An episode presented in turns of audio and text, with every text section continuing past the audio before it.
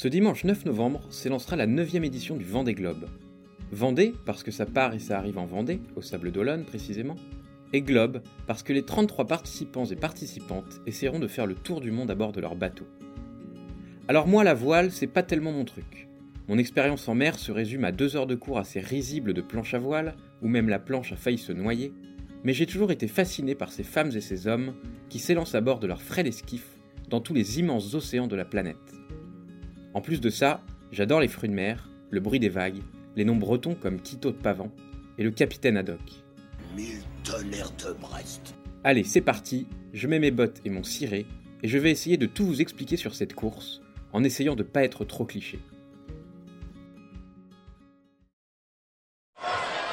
Il y a de la nitroglycérine sur le plot de départ. Le record du monde va être pulvérisé dans...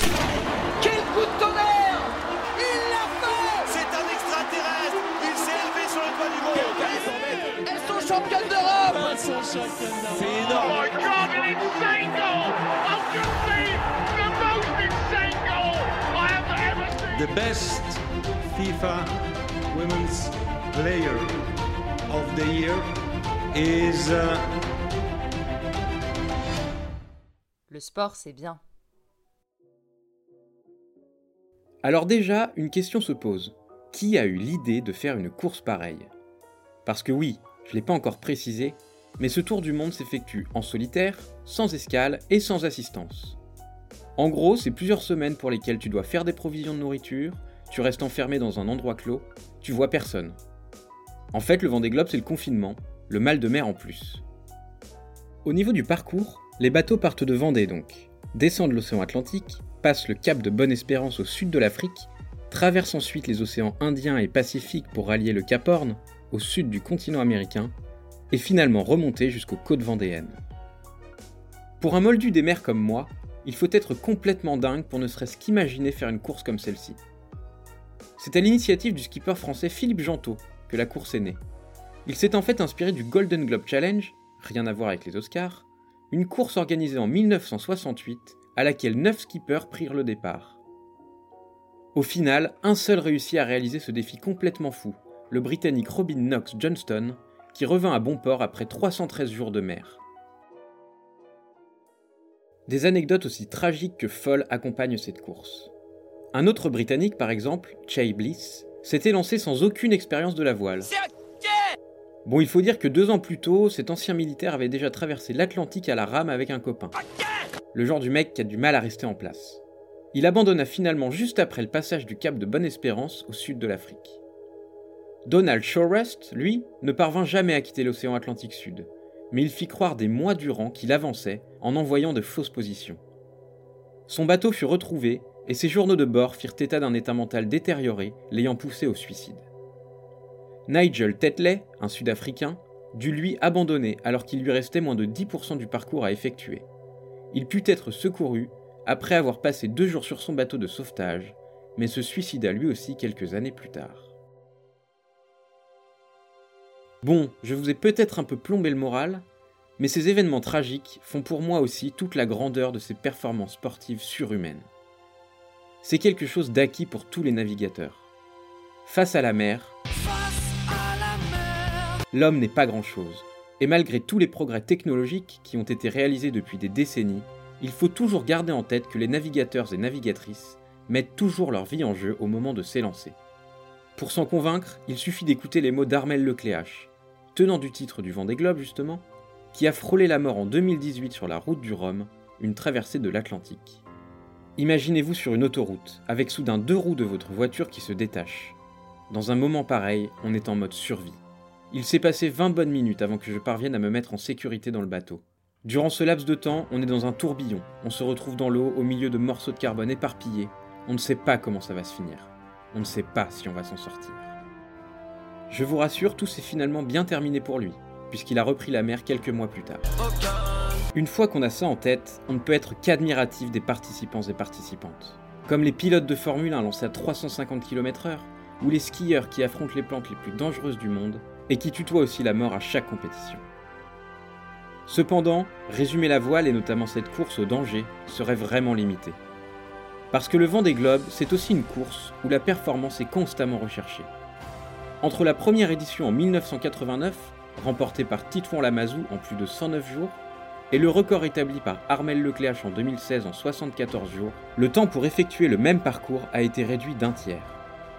La technologie des bateaux est évidemment en partie responsable, tout autant que la connaissance et le talent des navigateurs et navigatrices. Qui participe à cette course? Longtemps boudée par la plupart des étrangers, la course s'est quelque peu internationalisée. Cependant, tous les vainqueurs sont des Français, Michel Desjoyaux étant le seul à avoir remporté deux fois la course. Et cette année, 22 des 33 participants seront français. Mais pour la première fois, un skipper étranger pourrait couper la ligne en première position. En effet, en l'absence de Lecléache, son dauphin sur la dernière édition, le britannique Alex Thompson, prendra part à son cinquième Vendée Globe et se pose en favori. Et les femmes dans tout ça? Si vous avez bien suivi, pas un seul nom féminin n'est encore sorti depuis le début de mon podcast. C'est vrai qu'à la base, la voile est plutôt un sport d'hommes. Mais des femmes prennent part à la course, en même temps que les hommes d'ailleurs. Il faut attendre la troisième édition du Vendée Globe pour voir des femmes prendre le départ de la course. En 1996, Isabelle Autissier sera contrainte d'abandonner et Catherine Chabot terminera cinquième de la course, devenant la première femme à réaliser un tour du monde en solitaire sans escale et sans assistance. Quatre ans plus tard, trois femmes prendront le départ, et notamment la Britannique Hélène MacArthur, qui se classera deuxième en arrivant seulement un jour après le vainqueur Michel Desjoyaux.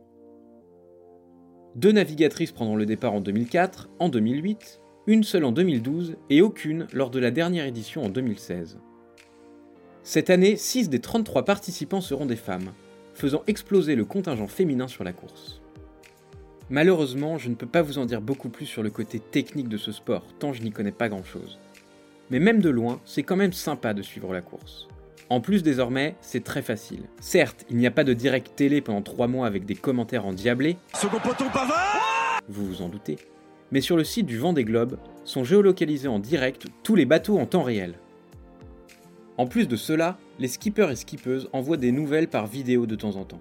Il y a 8 ans par exemple, on avait ainsi pu voir François Gabard, futur vainqueur, se filmer en selfie au milieu du Pacifique avec le bateau de son futur dauphin, pas son animal de compagnie, hein, celui qui finira deuxième, Armel Lecléache en fond.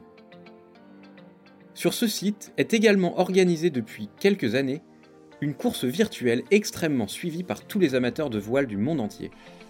Le but est de mener son bateau, comme si on y était, en prenant en compte les conditions atmosphériques réelles, pour ce jeu virtuel, certains participants se mettent en condition, puisqu'ils restent tout au long de leur course à scruter la météo pour gérer au mieux leur avancée. Voilà ce que je pouvais dire du vent des globes. Une course qui me fait peur, me fascine, et faite par des hommes et des femmes à qui je voue une profonde admiration. Même sans rien connaître à ce monde de voileux, je vais suivre leur périple avec une certaine envie, loin du Covid et des élections américaines. Une envie que je perdrai bien vite lorsque mon mal de mer me ramènera sur Terre à peine sorti du port.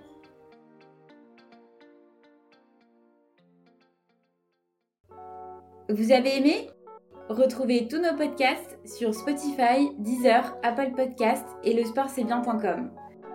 Si vous souhaitez, n'hésitez pas à noter, liker et partager nos contenus. Et pour ne rien rater, suivez-nous sur Facebook, Twitter et Instagram. Le sport, c'est bien.